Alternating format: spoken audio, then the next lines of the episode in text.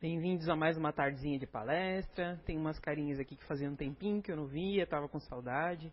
A gente aos poucos está retornando e é bom isso, né? Com toda a segurança, o pessoal separadinho, ainda cabe mais gente aqui, né? Era, era é, eu tenho saudade dessa casa cheia ainda, não vejo a hora de, de, de ver todo mundo aqui de novo. Então a gente vai falar sobre a, a, família e os desafios da convivência, né? Não sei nem por que botaram minha mãe aqui junto comigo, né? É para já começar a dar treta já aqui no começo da palestra, né? É, é, então a gente vai falar sobre os desafios da família, né? E quem não tem a sua, né? É, o, o, saudoso Alamar Regi falava que parente é a praga na vida da gente, né? Mas será que é mesmo, né? Eu achei um texto, né? E eu vou, vou iniciar a nossa, nossa conversa com esse texto. Deixa eu já...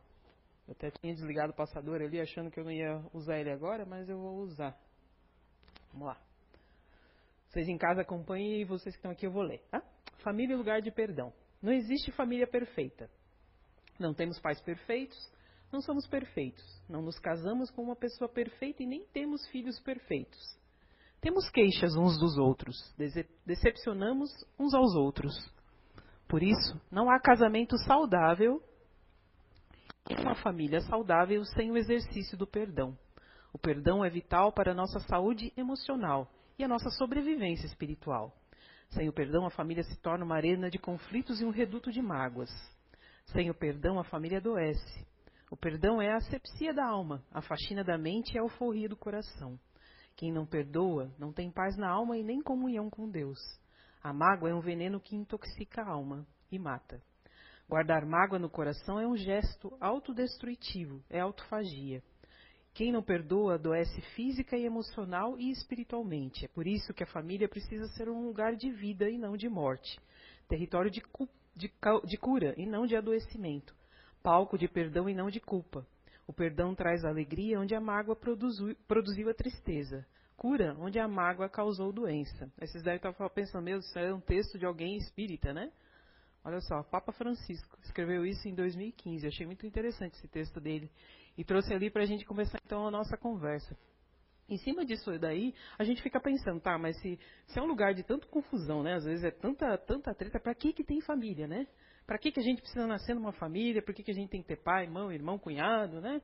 Para que que a gente precisa ter, para que que a gente precisa ter isso, né? Qual o objetivo? Você, tá junto comigo, qual é o objetivo da família na Terra?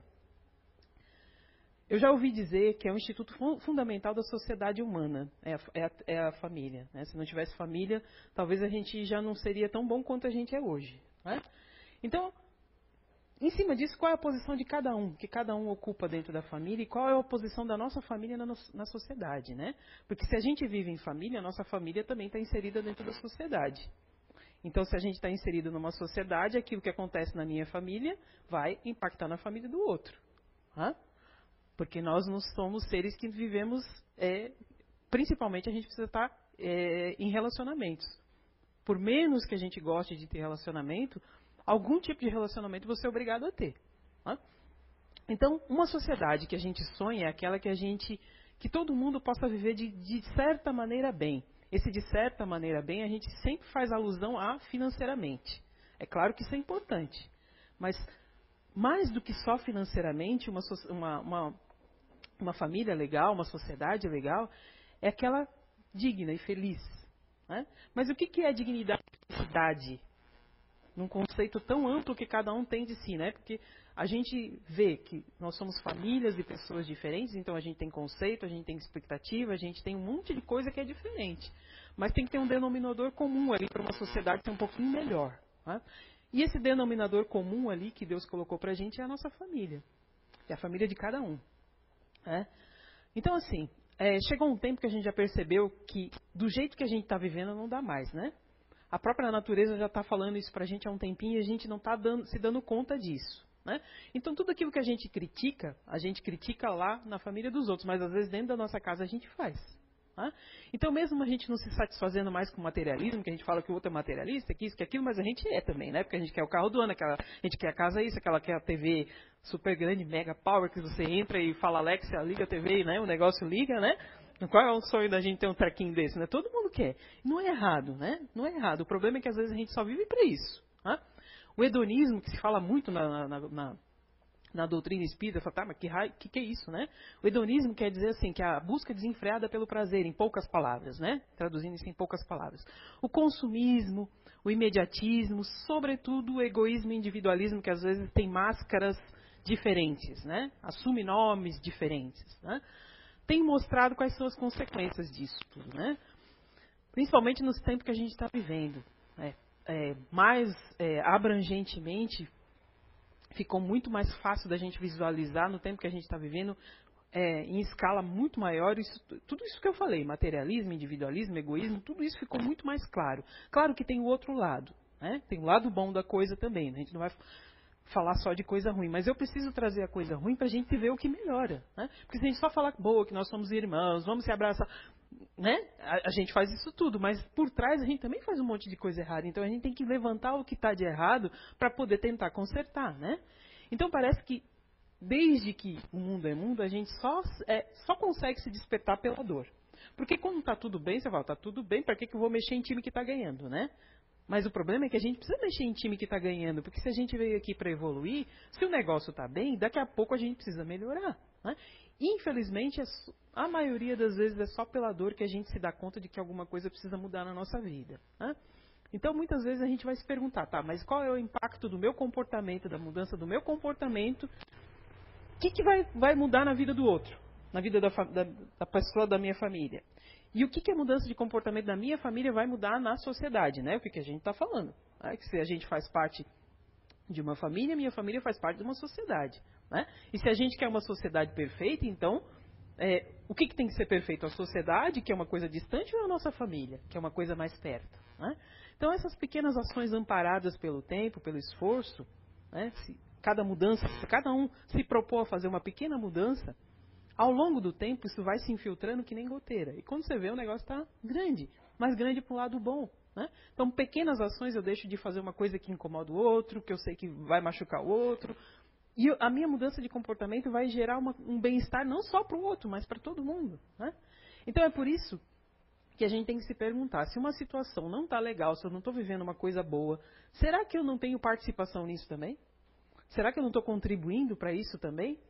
Será que eu não estou colaborando com a minha imposição? Às vezes eu, a minha vontade tem que prevalecer porque eu sou a chefe da casa, sou eu que mando, sou eu que sou a mãe, sou eu que pago as contas, não é assim que a gente escuta. Eu escutava isso também quando era pequeno, já repeti isso algumas vezes, mas a gente não é assim que a gente fala, sou eu que pago as contas, né?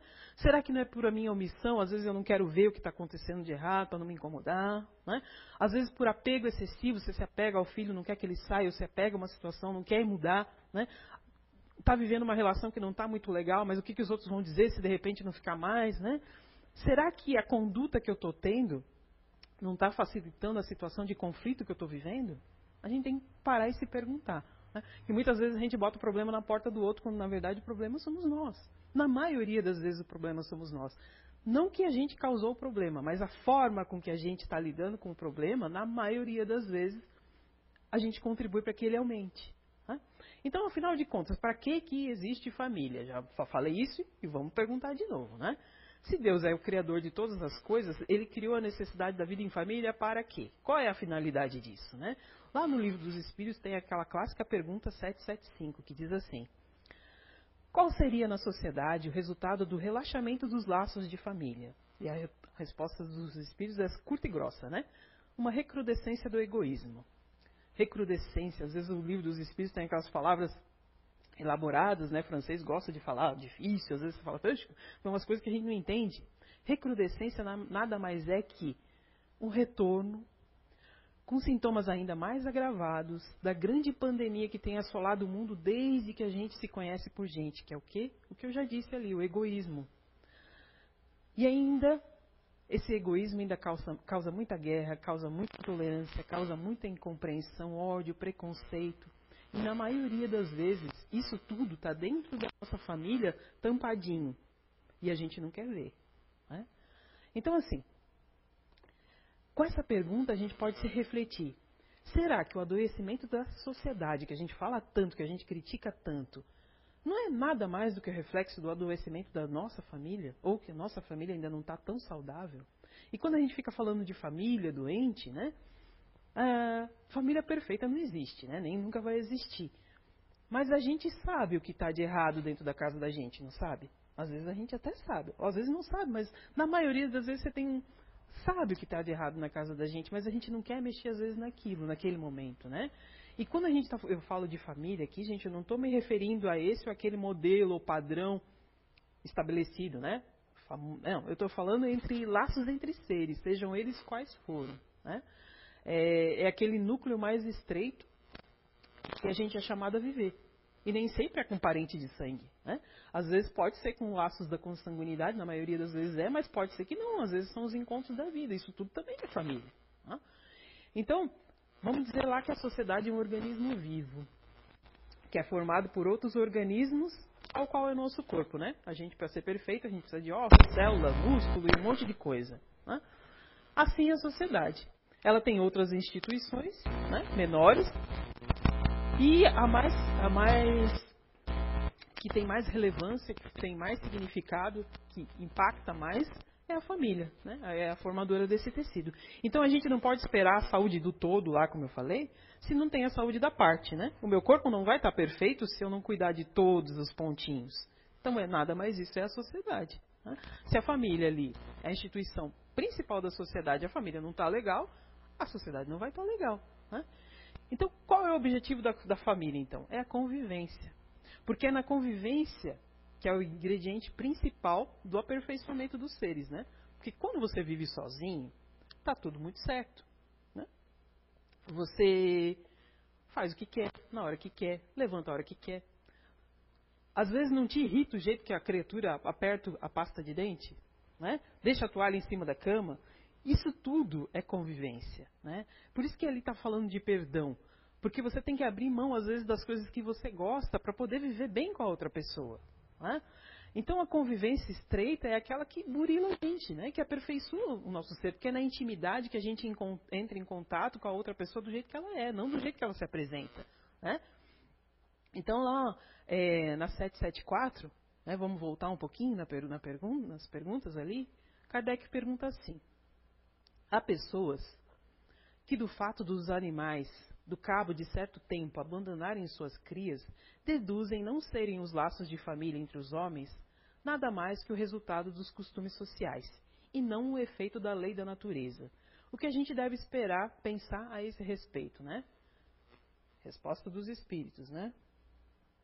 Diverso dos animais é o destino do homem, porque então querem identificá-lo como estes, Há no homem alguma coisa mais além das necessidades físicas, há a necessidade de progredir.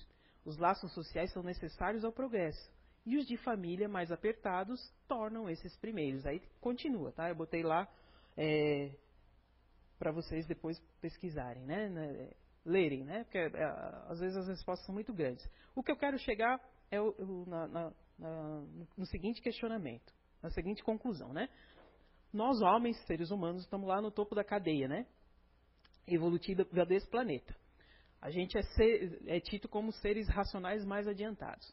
Mas a gente pode ver que os animais, né, os clãs dos animais, aqueles que já atingiram uma escala de evolução um pouquinho maior, eles têm uma, um comportamento de uma, form, de uma formação familiar social é, com aspectos ainda rudimentares, que a gente ainda chama, né, rudimentares, mas mesmo assim eles não têm a, sua, a hierarquia deles lá, eles não têm uma regra de conduta em que os, os indivíduos eles precisam seguir aquilo, né, para ter uma, é, para que haja uma harmonia, uma interação, né? Então, de certa forma, é, mesmo lá no reino animal, já tem uma constituição, ainda que rudimentar, de família. Né?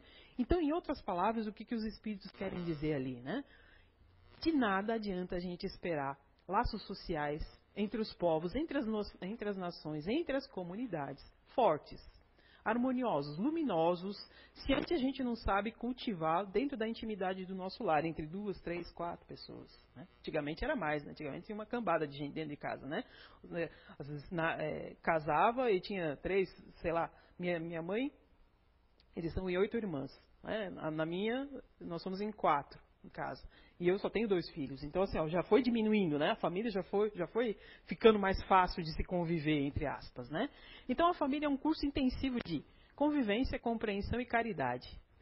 E não, nem só porque tem problemas, que às vezes as famílias não têm grandes problemas.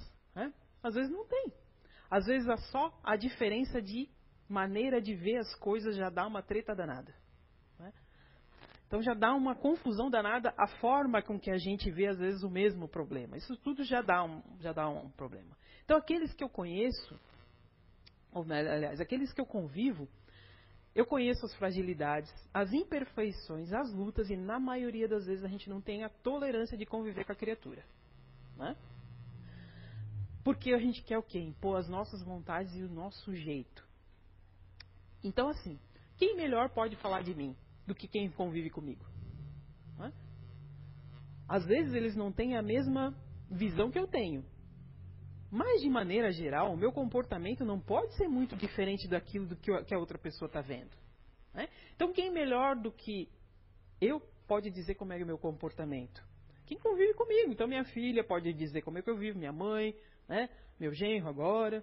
E minha netinha lá que está nascendo. Criança é uma excelente para observar o comportamento da gente. Eles percebem tudo, até, até o que você acha que a, que a criatura não está vendo, eles estão lá percebendo. E reproduzem, né? Em gênero, número e grau, e você fica perguntando onde é que a criatura aprendeu isso? Né? Onde é que foi? Onde será que foi? Né? Então, assim, tem gente, gente, que tem.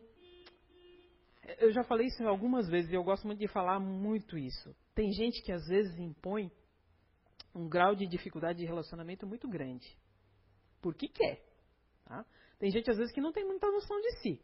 Mas, na maioria das vezes, quem impõe essa dificuldade de relacionamento são pessoas que têm, sim, noção de si. Que se conhecem, que se dizem esclarecidas. E ainda assim impõem um grau de dificuldade de relacionamento muito grande. Aí você tem que perceber se, de repente, não é a gente que está fazendo isso. Tá? Então, eu, posso, eu não posso falar uma coisa e fazer outra. Né? Tem que diminuir a diferença e a distância entre aquilo que eu falo e aquilo que eu faço. Porque lembra lá, as crianças estão vendo isso. Nós somos o exemplo. Não tem outra maneira de educar se não for pelo exemplo. Pode ser que futuramente ele nem faça o que você está falando ou nem faça o que você está fazendo. Mas a única maneira de educar, seja como professor, seja como orientador, seja, seja como for, é com exemplo. Né? Então, assim, eu não posso ser a Rosimar palestrante diferente da Rosimar que é colega de trabalho, que é mãe, que é ex. Não posso ser. A minha fala tem que, tem, tem, que ser, tem, que ser, tem que ser uma coisa homogênea, não pode ser diferente. Não dizer, ah, eu lá fora sou outra coisa aqui dentro. Não, tem que ser igual. Tem que ser igual porque tem sempre alguém olhando e tem sempre alguém te colocando como modelo a seguir. Né? Então, se eu falo uma coisa e faço outra, por que, que eu, eu não posso fazer também? Se você está dizendo isso está fazendo outra coisa, então, que moral que eu vou ter de educar, de esclarecer, de orientar uma pessoa se eu falo uma coisa e faço outra? Né? Isso tudo já não dá uma confusão danada? Já dá uma confusão danada entre, entre relacionamento de casais e principalmente na educação dos filhos. Né? Então, assim, mais do que conviver em família, nós somos convidados ao exercício de aprender a amar. E amar de verdade, né? Amar tá na moda, né? Falar de amor, falar de relacionamento, tá na moda falar isso. Né? Ainda mais agora todo mundo em casa tendo que se amar. Né? Então, assim, mas a gente ainda tem um vislumbre muito distante do que é amor incondicional, né? Porque amar incondicionalmente uma pessoa significa que independente do que a pessoa faça, você vai gostar dela, você vai amá-la. E já não é difícil, né? Porque a gente cria uma certa expectativa. Se fulano faz isso, eu amo. Se não faz, ah, será que eu amo? Né? Então, a gente já tem um vislumbre ainda muito distante de amor. Né? Então, veja o quanto a gente ainda tem que caminhar a respeito de amor. Porque se a gente pensar em termos dessa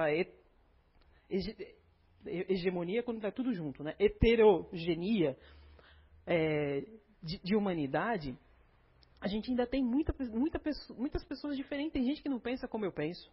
Tem gente que é do partido que não é do meu, que já dá uma treta danada falar nisso, né? Tem gente que é aquele que não é do meu time, que também já dá confusão danada falar sobre isso, né? Tem gente que é preconceituoso. E você vai falar assim, poxa, mas fulano é preconceituoso, mas todo mundo é. Vou ter que dar, vou ter que dar essa notícia, todo mundo é. O problema é como a gente trata os preconceitos, como a gente lida com os nossos preconceitos. Né? Dizer que uma pessoa é livre de preconceito, eu não sei, eu acho muito difícil na humanidade hoje dizer que uma pessoa é livre dos preconceitos. Mas como você lida com os preconceitos que você tem, aí sim. Aí você pode dizer, uma pessoa que já é um pouquinho mais livre dos preconceitos. Então a gente tem que aprender a amar e compreender essas pessoas, mesmo nas suas lutas e limitações. É fácil? Né? Eu gosto de branco, outro gosta de preto, né? Não sei, já não sei se eu amo tanto assim, né? Então, assim, como a gente ainda está muito distante disso, o que, que Deus fez?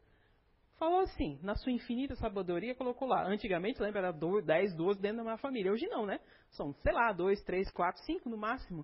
Vai lá e ama esse povo aí. Investe profundamente nesse relacionamento. Isso é família. Né? Comparo dos amigos espirituais, que a gente sabe que cada um tem aqui seu mentor, seus guias, eles vão ajudar, mas eles não vão fazer o papel por nós, não. Eles podem nos orientar, mas não vão fazer nosso, o papel pela gente. Né? Então a gente vai ter que ter o esforço. Né? Vai ter que ser é, com o esforço da gente para parar essas arestas. Né? E assim, muita gente fala assim, ah, na família às vezes está reunido os seus maiores inimigos do passado, às vezes não. Às vezes não, às vezes era aquela quadrilha que você andava junto, que veio junto com você para de repente se, re, se redimir, né? Então, assim, a gente vai pagando o nosso crédito karma lá aos pouquinhos, né? Aos poucos, né? Não vai, não vai ser no, no, no, numa coisa só. O que a gente precisa a, perceber sempre é que a família que exporta as células para a sociedade, né? Então, a gente, se a gente não tem uma sociedade ainda que a gente acha que é perfeita, é da nossa família que está indo a coisa, né? quais são os valores que estão refletindo dentro da nossa família, né? Que tipo de seres, que tipo de corações que estão cruzando as portas do nosso lar todo dia para entrar lá na sociedade? São, eles estão levando que valores? Valores diferentes daquilo que a gente acha que está errado? Ou será que a gente já conseguiu resolver o problema lá dentro da nossa casa? Né? Será que são pessoas que a sociedade está conseguindo moldar? Lembra lá aquela sociedade lá fora está conseguindo moldar? Ou a gente está mudando os valores das pessoas dentro da gente, né?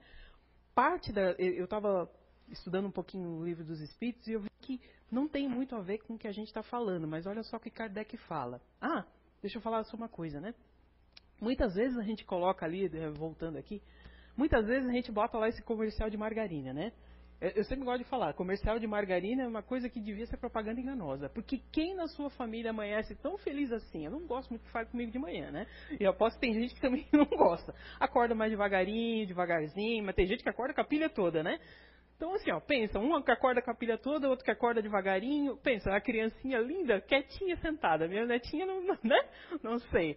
Tomando, ah, né? Quem que fez esse café e a mãe tá tão feliz assim? Né? Quem que levantou cedo para fazer isso? Então, assim, ó, isso, é, isso é o que a gente incute como sociedade, que é uma família perfeita.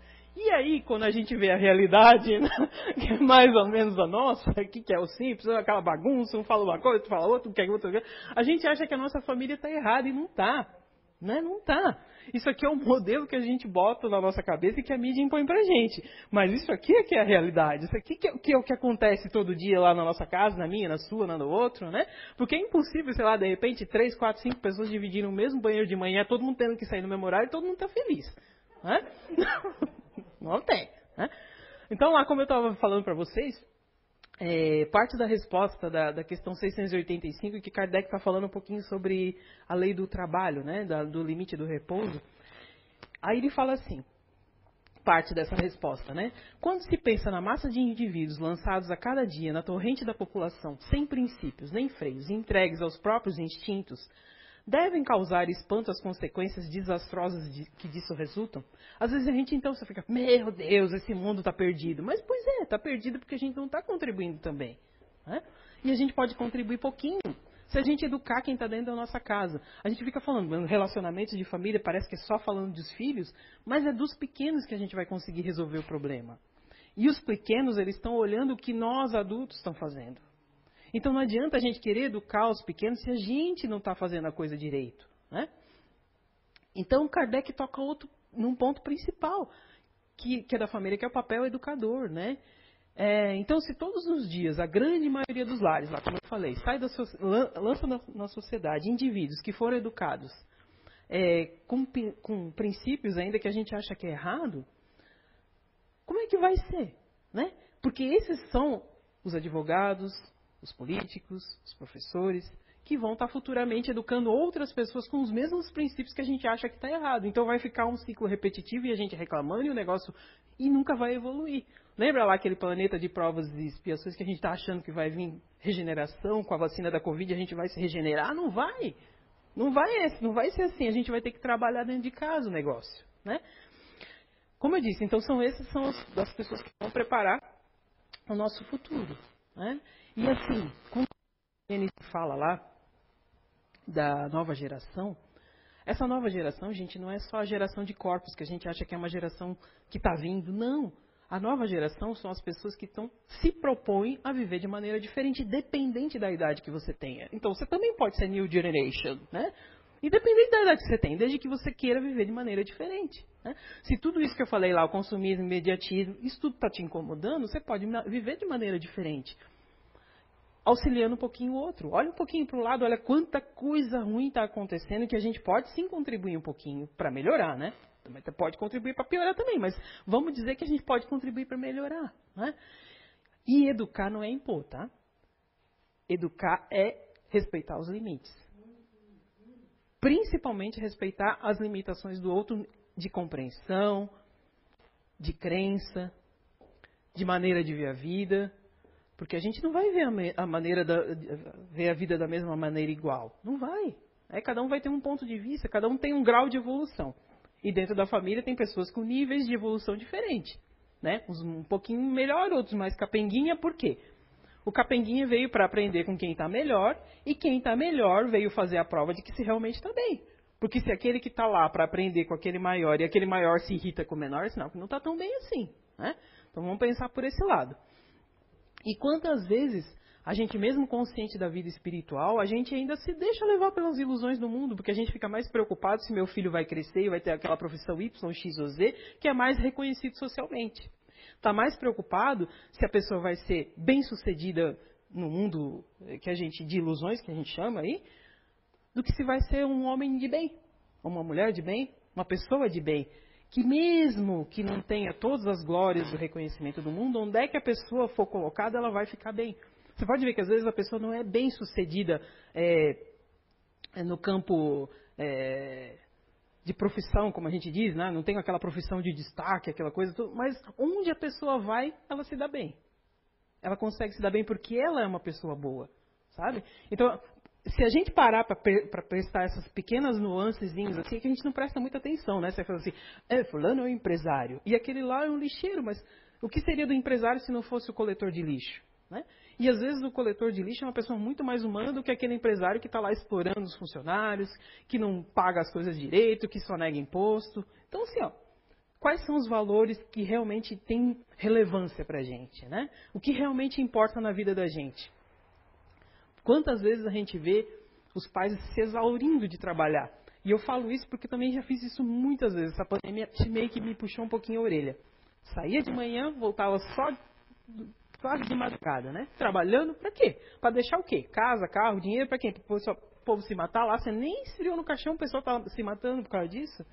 E às vezes nem lembra quem era você, nem lembra do que você gostava, nem lembra do que você fazia. Você só pensa em ter, ter, ter, ter, ter acumular para deixar para quem depois?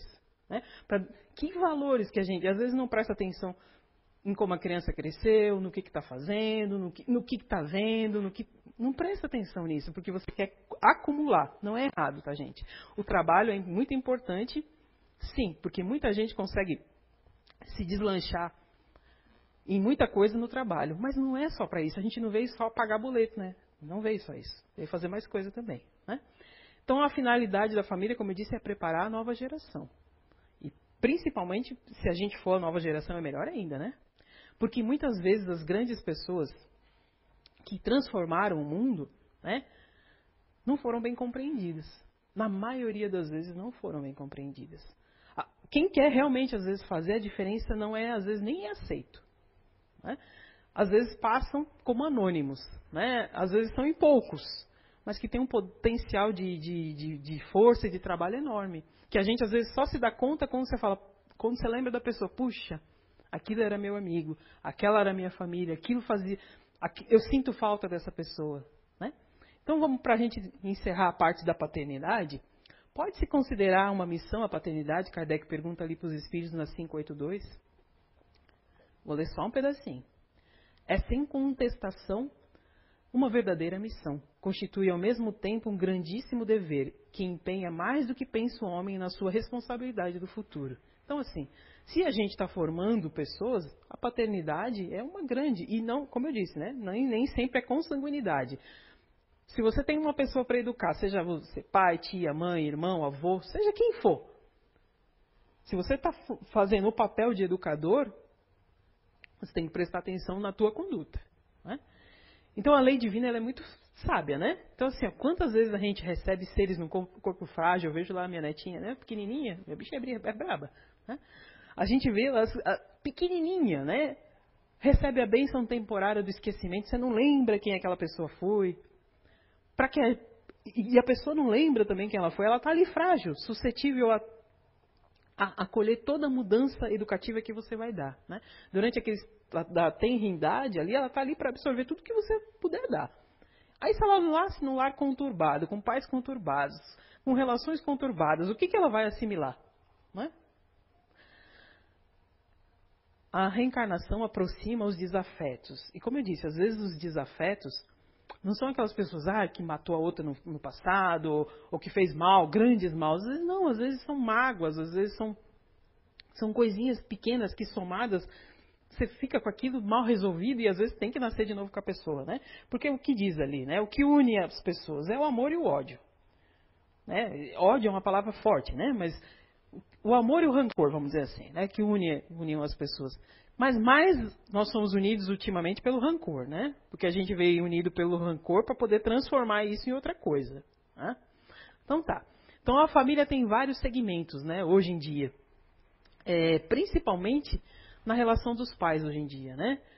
A gente precisa aprender a conviver bem com os nossos ex-cônjuges, porque assim, ó, é, é difícil hoje em dia uma família que que, sei lá, os pais casaram e viveram 60, 30, 40 anos, o resto da vida casados. Hoje em dia não é comum isso, né? Hoje em dia é mais comum é, os casais se separarem e formarem outras famílias. Mas ainda assim, mesmo que a relação não tenha dado certo entre as pessoas, não existe ex-pai nem ex-mãe, né? O que a gente precisa é aprender a conviver. Mesmo com as diferenças que tiveram os casais. Né? Eu tenho um amigo que eu falo para ele que eu tenho muita inveja dele. Mas invejinha é boa. Né? Não vou nem dizer invejinha branca para não ter preconceito. Invejinha boa. Porque olha só, ele foi casado durante acho que uns, sei lá, uns 10 anos, acho que foi, com uma moça. E aí eles se separaram, ele casou novamente e tem uma filhinha do, no relacionamento. A ex-mulher dele é madrinha da filha dele. E a ex-mulher dele faz bolo artístico. Né? é, a, bolos artísticos, e se faz bolo dos mes, mesversários da criança, né, que a neném é pequenininha. Eu falo para eles, eu tenho inveja, vocês são tão civilizados, né, conseguem viver harmoniosamente, eles moram no mesmo prédio, porque assim as crianças podem ter... Eu falo, eu, né, tentando ser espírita tanto tempo, meu ex-marido mal olha na minha cara, né? E eles convivem ali harmoniosamente. Então é esse tipo de harmonia que a gente precisa ter. Porque independente do nosso relacionamento anterior, o que precisa ficar em pauta ali são as crianças, né? São, é, é, é muito importante. Então, quando a gente fala entre é, relacionamentos entre pais e filhos, é, a gente sempre ressalva que são os filhos que, vai com, que vão constituir uma nova geração, né? Que vão a priori mudar o que a gente está achando que está errado, né? Então, assim, essa nova geração não é para esoterizar, tá? Não é criança isso, aquilo, aquilo, não. Às vezes são espíritos um pouquinho mais adiantados, às vezes não moralmente, mas já tem um pouquinho mais de consciência de que a gente não vive só aqui, que a gente não vive só agora. Então, a gente como terapeuta, fazendo bastante, às vezes, atendimentos, eu nunca achei que eu fosse fazer esse tipo de coisa, às vezes a gente fazendo atendimentos em crianças, a gente percebe o quão diferente as crianças são da nossa geração. E não assim, se você precisar instalar alguma coisa eletrônica, né? Essa TV Smart Mega Power aí que eu falei, dá para uma criança de 5 anos. Eles instalam, tudo está instalado, né? Você fica lá lendo o manual, tentando traduzir no Google, eles vão lá, apertam tudo e instalam, né? Mas não é só isso que eles são às vezes melhores, né? Às vezes eles estão, claro que você está como condição de pai, como orientador, mas às vezes a gente tem que prestar atenção no que as crianças têm a dizer também, né? Porque muitas vezes dentro da infantilidade, do grau de maturidade deles, eles têm muito a dizer para a gente. Tá? Então, é, aquele negócio de eu sou pai, eu mando e você, você faz o que eu quero, não funciona mais. A gente tem que ter um outro, é, tem que ter uma outra visão, assim no, no, na, na, escola também, né? Não existe mais eu sou o professor e deu. Não, às vezes as crianças, tá, o professor está falando alguma coisa, a criança já está lá pesquisando para ver se realmente o que o professor está falando é verdade. Então você tem que ter muita coerência naquilo que você está falando, né?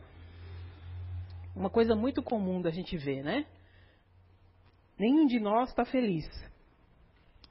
Mas nenhum de nós quer desistir. Então continuamos nos machucando e machucando o que a gente chama de amor. Né? Quantos casais aí vivem uma relação, às vezes, que não está dando mais, que não funciona mais? Por quê? Quando um ciclo se encerra é porque ele cumpriu o propósito nas nossas vidas. Às vezes não cumpriu, mas às vezes você não tem mais condição de levar o negócio adiante. E não tem que se sentir culpado por isso. Né? A gente não precisa viver junto para sempre, porque o amadurecimento é uma busca pessoal de cada um. Né? É o empenho de cada um. A gente não vai continuar mais os mesmos sempre. Lembra lá?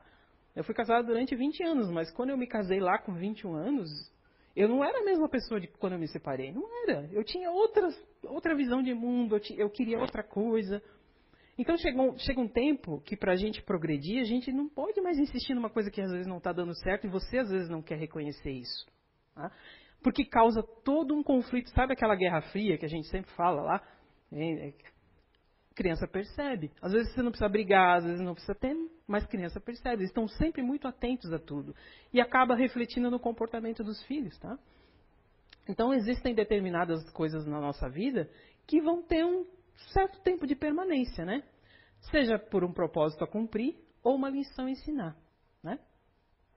um incentivo que a gente precisa ter, até mesmo me mecanismos para despertar consciência. Quando eu falo despertar consciência, parece uma coisa muito. Oh, não, despertar consciência é você perceber que você não é só isso. Não é só esse corpo. Tem, tem algo mais. Né? É, não é só o, o, o trabalhar para pagar conta, o, o, relacionamento. Não, tem algo mais. Né? E quando cumprem o papel, às vezes não, não dá mais para levar o negócio adiante, não tem como segurar a permanência, né? Porque certas coisas. É, eu até escrevi isso aqui, deixei bem grifadinho e vou ler para vocês. Certas experiências são assim, passageiras. Nem por isso são menos importantes. Então, nem porque uma relação não deu certo, aquele período que durante deu certo foi importante. A gente não pode descartar isso. É o que a maioria das vezes as pessoas fazem, né? Lembra só da coisa ruim. Aquele período que foi bom, que foi legal, parece que você joga fora. Então, nem tudo é para ficar, nem todos são para permanecer. Alguns precisam seguir adiante. E é preciso a gente estar tá atento quando algo já cumpriu seu tempo. Tem coisas que a gente precisa insistir para conquistar e tem coisas que a gente precisa desistir para não emperrar. Essa é a grande sacada, perceber o que, que é o que ali, né? Com a certeza de que o que for necessário vai voltar na tua vida. E o que não voltar é porque outras situações nos aguardam. O problema é que às vezes a gente se apega tanto a uma coisa porque quer, porque tem que ser assim, porque eu idealizei assim, porque a família acha que é assim, porque eu casei, porque eu paguei, porque eu disse sim, porque é pecado. A gente às vezes se, se pega em coisas tão. que se você parar para perceber, se olhar de fora, não fazem sentido. Fica insistindo em coisas que não fazem sentido. Porque o crescimento seja sempre que o crescimento seja sempre o que permanece ao meio, o que chega, o que vai, o que fica. É isso que importa. Né? É o crescimento. Se é para crescer, se é legal, ok, vamos embora. Mas se não, se está prejudicando, se está prejudicando você, se está prejudicando teus filhos, está prejudicando a tua vida, para que segurar numa coisa que está machucando? Não parece meio besteira, né? Você segurar numa, numa, faca, achar que vai resolver o problema, não vai. Né? Então, assim, os grandes conflitos familiares, na maioria das vezes, são relacionamentos. Que a gente precisa perceber o que é bom pra gente e, como pai, o que é bom para os filhos, né? Porque nem sempre o que é bom pra gente como pai está sendo bom para os filhos. Tem que ficar com o olhar atento. Tá? Então, gente, eu não vou me alongar muito nesse, nesse, nessa, nessa questão familiar, porque eu quero que cada um reflita sobre o que está acontecendo na vida de cada um, porque cada um tem ali suas tretas, né? Quando a gente falou de falar sobre conflito familiar, o, o, o título na, verdade era tretas familiares. Eu disse não, mas a gente não pode botar isso, né? Tretas familiares, a gente não pode falar isso. Né? Vamos falar um nome mais chique, né? Família e as suas dificuldades de relacionamento, que é o que todo mundo tem, né? E, e se a gente for levar os conflitos de relacionamento a gente vai ter na família, às vezes leva lá para o trabalho e vira uma confusão que volta para a família de novo. Então a gente precisa tentar resolver isso. Porque na maioria das vezes a gente mora no trabalho e vai dormir em casa, né? né? Então tem que prestar atenção, porque quando isso acontece, alguma coisa está errada na casa da gente, né? Né? E, não, e às vezes não necessariamente tem alguma coisa errada na casa da gente, tem uma coisa errada na maneira com que a gente está vendo o trabalho na nossa vida. Né? Então, gente, que eu possa ter contribuído para vocês refletirem um pouquinho sobre a convivência familiar e que a gente tenha um encontro dentro de breve, né? Então, todos uma boa noite. Eu vou fazer oração e você em casa aí também acompanha a oração para receber o passe, nem que seja virtual. Né? Os espíritos amigos estão em todo, com todas as partes. Então agora vamos fechar nossos olhos, serenar nosso coração, pedir espiritualidade boa e amiga, sempre presente aos mentores amigos aqui nos abraçando, que possam acalentar nossos corações, abrir nossas mentes,